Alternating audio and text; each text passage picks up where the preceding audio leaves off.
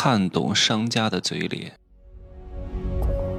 没有事实，没有真相，只有认知，而认知才是无限接近真相背后的真相的唯一路径。Hello，大家好，我是真奇学长哈。经常有朋友问我说：“怎么我的生意就不赚钱了呢？”我说很正常。你做的是垄断型生意吗？你做的是资源型生意吗？任何市场竞争非常充分的行业，你做了刚开始非常赚钱，但是不可能一直延续，因为很赚钱就会有很多人过来干，很多人过来干就会非常内卷，内卷之后如果你卷不过别人，那你就不赚钱了。你看懂这个规律，你就不会痛苦。怎么可能你赚了一个月钱，赚了两个月钱，赚了半年的钱，你觉得自己可以赚一辈子呢？对吧？因为你总是用不变的眼光在看待这个世界，做人、做事、做生意都是一样的。我以前去跟别人约会，或者是约耕地，或者是见面，或者是谈合作，或者是约别人跟别人去讲什么项目等等之类，一切都是约。但是约了，有些人就会放你鸽子不来啊，就是说了不来啊。来了不买，买了不做，做了不久，你就会很痛苦。怎么会这样呢？很正常。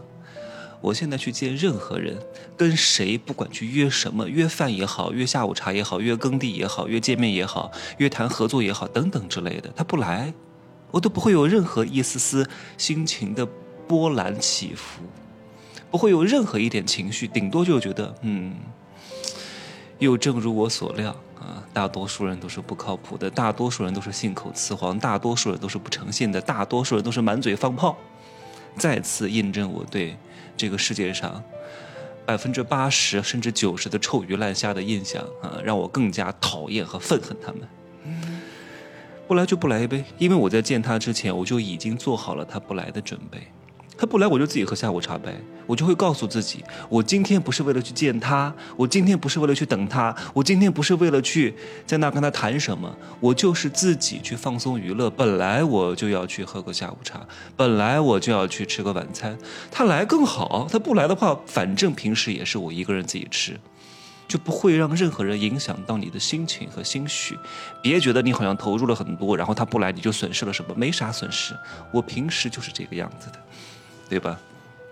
还有很多人告诉我，说他做的那个什么直销项目、微商项目现在不赚钱了。刚开始特别好，我说肯定的。任何一个商家能够持续分钱给你是非常难的，各位。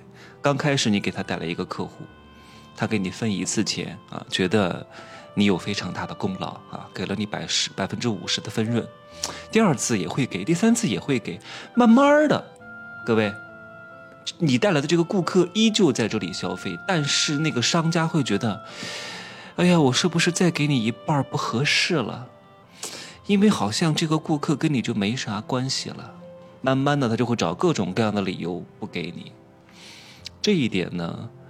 我在商业世界罗生门当中，直销公司和微商公司的操盘节奏和制度陷阱当中，以及被动收入的骗局当中，剖析的非常深刻啊！你可以好好的听一听，为什么会这样设计？前五六年吧，有一些社交电商非常红火。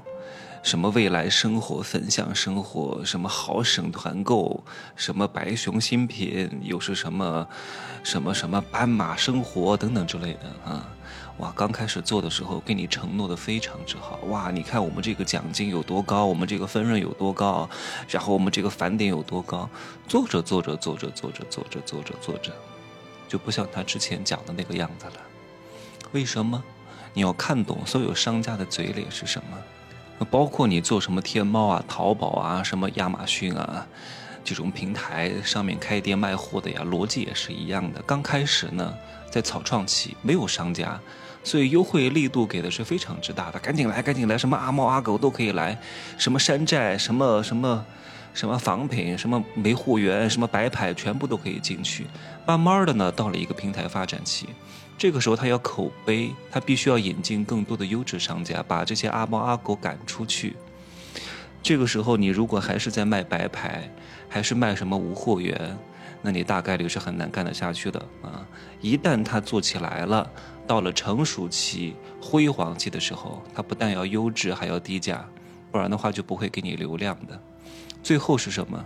平台的内卷期，它不仅仅需要你低价、要优质，还要给你搞什么赛马机制，逼你付费投广告，买什么直通车，买什么大钻石，买什么橱窗，等等之类的。那些社交电商也是如此。后来呢，就会给你设置，哎，这个不说了，再说多了呢，就把大课的很多内容都讲出来了。有时候我真的还得分清楚哪些该讲，哪些不该讲，因为你讲了之后会触碰到很多这些品牌的利益啊，也会让那些很多新手在这些平台做的时候，所有的热情都消退了。有些人是不需要知道真相的，他就需要蛮力，就需要热情，就需要给他希望，让他拼命努力，像狗一样去干。他懂得太多了，知道的太多了，会阻碍他的前行的。前期就是。胆大皮厚不要脸啊！无脑向前冲，想成功先发疯，是最适合他们的。刚开始你在发疯的时候，我给你泼一盆冷水，说你太丑了，不会成功的。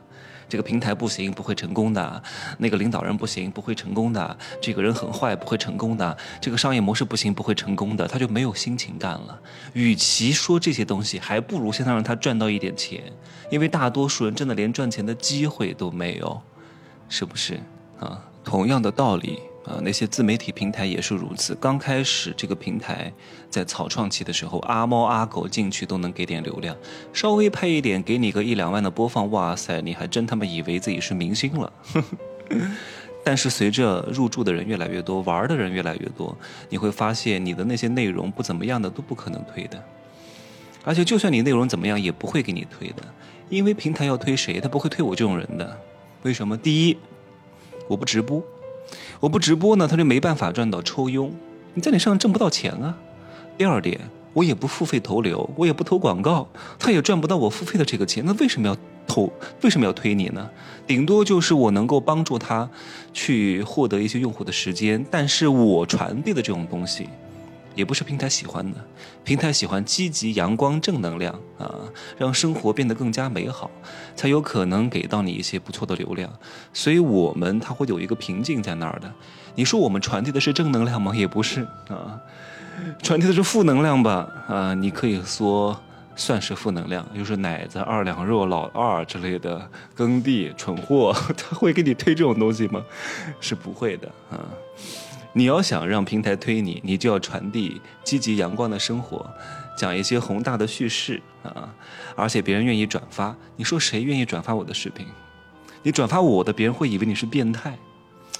就是你要成为用户的嘴替，帮助用户说他想要说的东西，帮助用户去传递给他的受众他的形象。但是你把我的发出去。哎，我的这个形象好像不是特别好啊，好像是有点变态，别人就会觉得你也是变态，懂吗？但咱们走的路线是完全不同的。我们如果想要走那种大众传播的路线，那就要讲什么啊，什么等什么崛起，又是什么河南又河南人又怎么了，东北人又怎么了，什么什么穷重庆又雄起了，然后。就是相对来说比较正面一点的，不要有太多的个人色彩，替他们讲出一些他们想要说的，然后传递一些宏大叙事正能量，就会有很多人转发。因为转发了你的，就在告诉他的朋友圈，你看我就是这样的人，你看我多么正面，我多么好，我多么积极，我多么阳光。大多数人都如此，但是付不付费那是另外一回事了。所以最后，如果你的商业体系打造的不是很完善的话，只想获得一些流量，千万不要走我的这个路线，那你会死的非常之惨的啊！你看我这样做，其实是我有背后的布局和深意的，只不过大多数人看不懂而已。嗯，行吧，今儿就说这么多啊，拜拜。